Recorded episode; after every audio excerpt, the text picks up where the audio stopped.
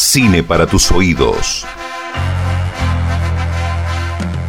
Priscila Martínez te invita a un viaje increíble recorriendo la música de esas películas que no pueden olvidarse. Y como nunca antes lo escuchaste.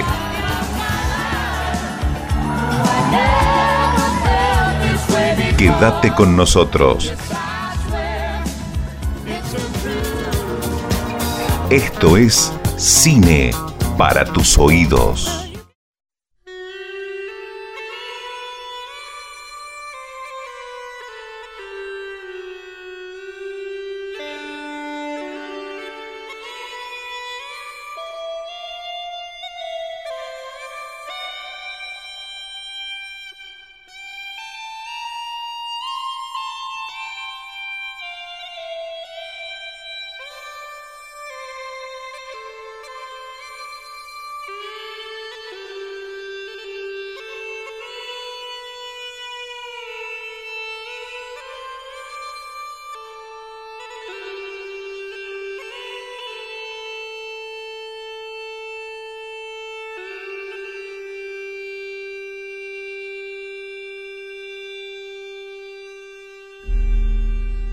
Titanic es una película estadounidense dramática de 1997, dirigida y escrita por James Cameron y protagonizada por Leonardo DiCaprio y Kate Winslet. Esta es la segunda película que presenta el hundimiento del Titanic en ganar un Oscar a la mejor película.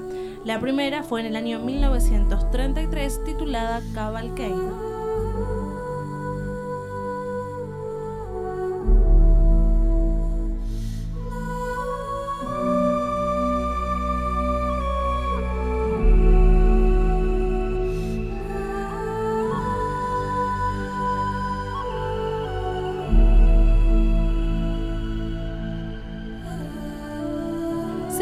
Jack Rose son personajes ficticios, varios otros secundarios son personas que realmente vivieron los acontecimientos históricos del hundimiento del Titanic en 1912. La película tiene su historia en el año 1996, donde un buscador de tesoros quiere encontrar entre los restos del barco una gargantilla con un valioso diamante conocido como el corazón del mar. Pero, para su desgracia, no lo encuentra, solo un dibujo de una mujer desnuda quien llevaba esa gargantilla puesta. Ante ese hallazgo, una anciana, Rose, lo contacta y le asegura que ella es la mujer del dibujo. A partir de allí, Rose nos cuenta la historia de su embarcación en 1912.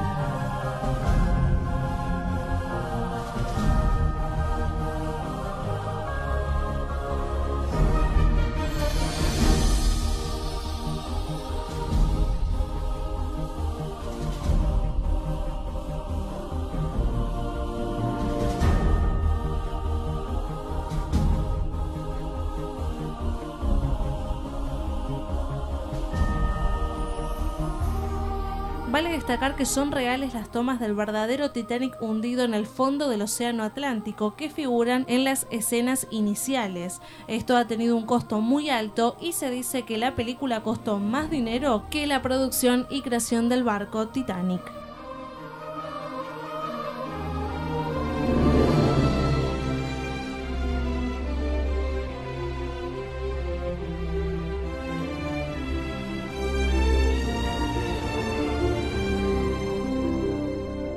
Cameron estaba fascinado por el naufragio del Titanic y su interés aumentó al reunirse con Robert Ballard, quien descubrió los restos del barco en la década de 1980 durante la producción de la película The Abyss.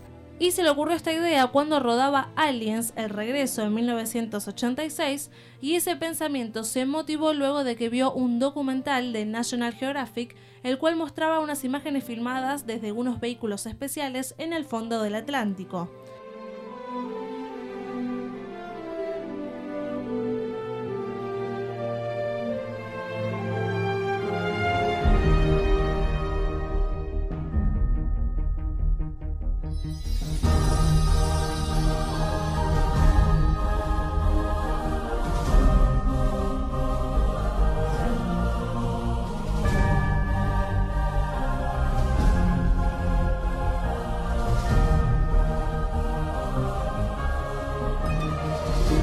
Pero volvamos a Titanic. La intención original del director de la película, James Cameron, era que Enya compusiera la música, y de hecho usó su música como una banda sonora temporaria durante la edición de la película. Cuando esta se negó, Cameron le ofreció el trabajo a James Horner, con quien tenía una fría relación después de su primer trabajo juntos en Aliens, de la película que hablábamos anteriormente. Pero el director decidió reconsiderar las cosas cuando escuchó la banda sonora que había realizado en la película Brave Hair.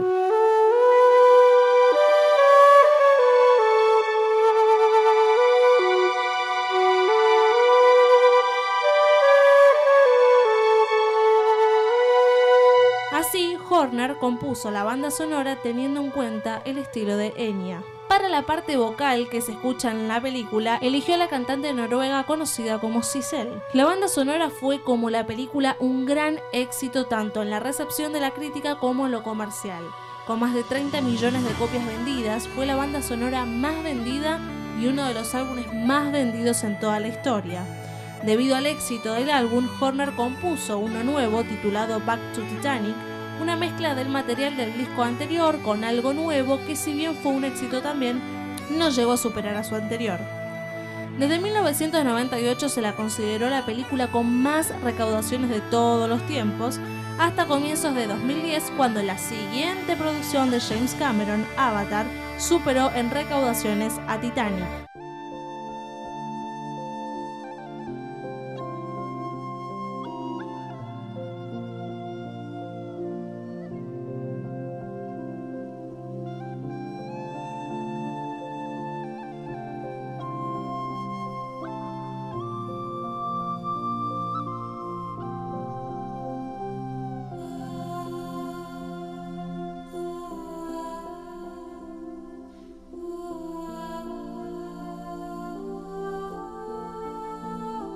Titanic fue nominada a 14 premios Oscar, ganando 11, entre ellos a Mejor Banda Sonora y Mejor Canción Original.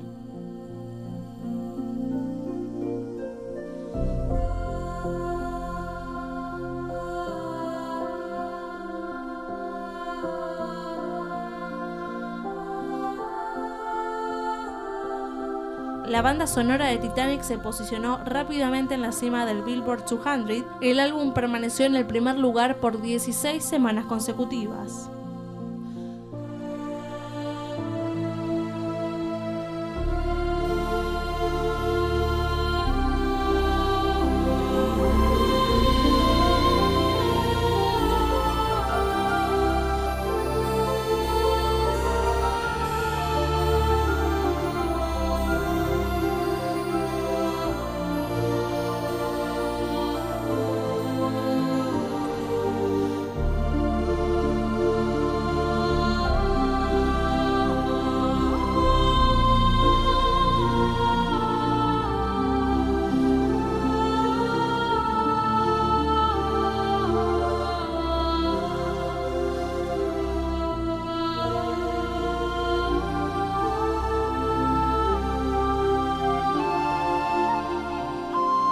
Horner quería una canción que apareciese en los créditos y cerrase con broche de oro la película.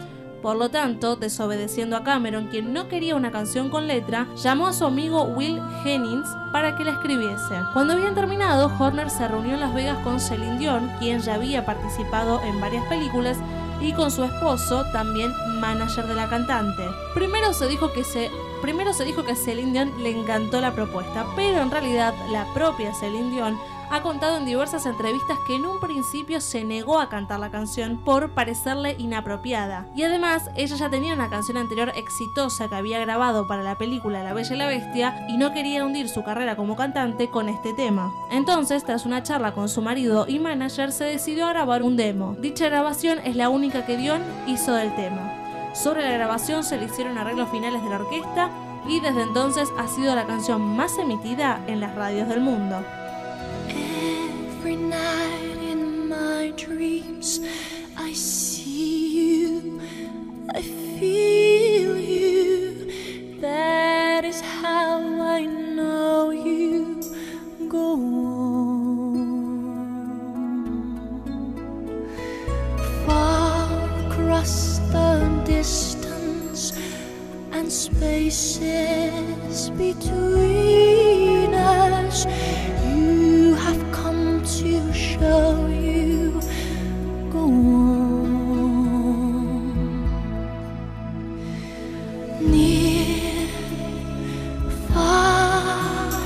Where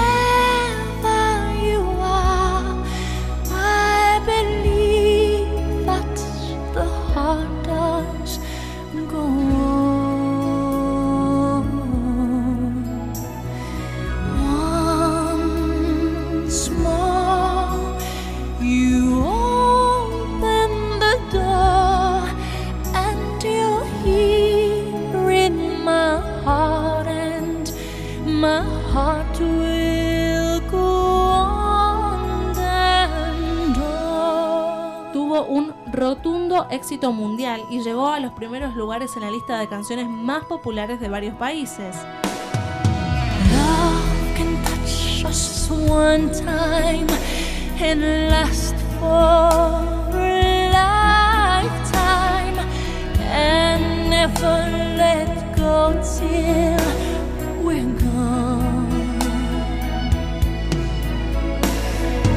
Love was when I loved you one true time.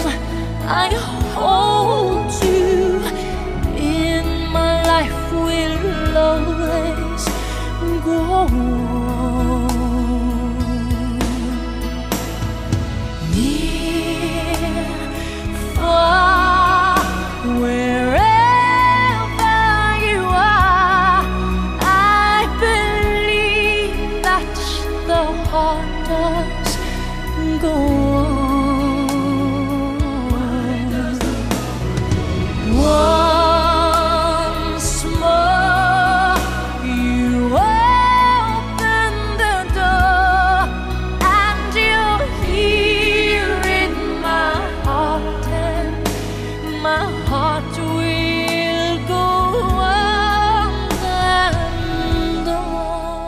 1997 ganó un Oscar a la mejor canción original y posteriormente un Globo de Oro en la misma categoría en 1998.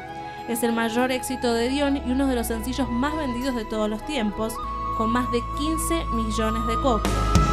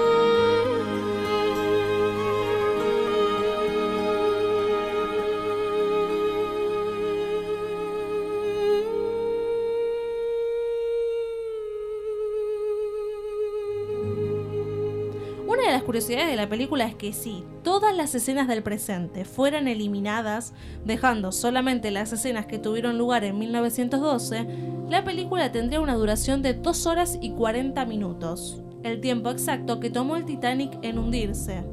Y durante la última escena de la película, cuando Rose se encuentra con Jack en la gran escalera, el reloj marca las 2 y 20 am, la cual es la hora exacta en el que el barco se hundió. Y otra de las curiosidades es que el compositor James Horner confesó que la primera edición que vio de la película duraba 36 horas.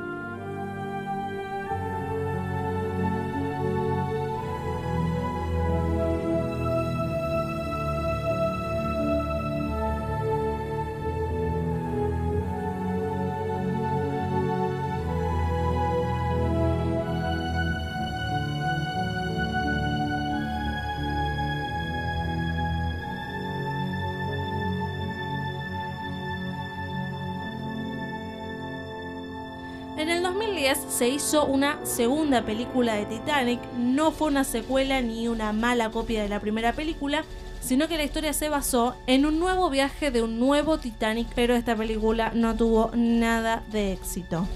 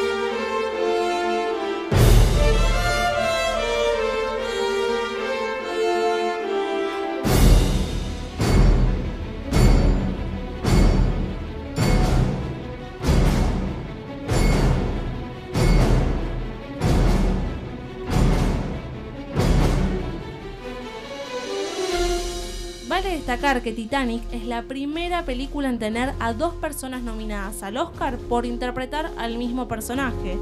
Fueron Kate Winslet, nominada para Mejor Actriz, mientras que Gloria Stewart recibió también una nominación para Mejor Actriz de Reparto, ya que ambas interpretaron el personaje de Rose, Kate Winslet en la Rose de 1912 y Gloria Stewart en la Rose de 1996.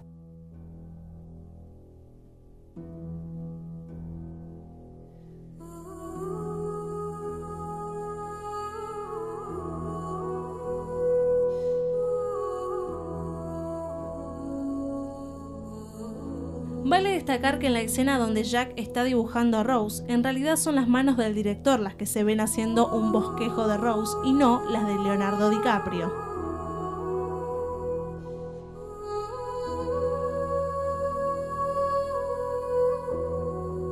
Y por último, quiero decir que la línea Soy el rey del mundo fue totalmente improvisada por DiCaprio y está considerada entre las 100 frases de películas más grandiosas de todos los tiempos.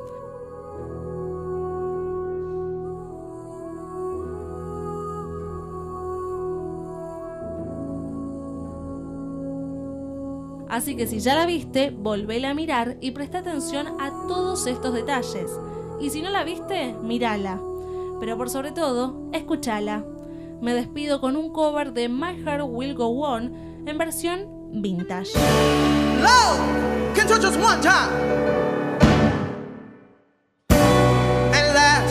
For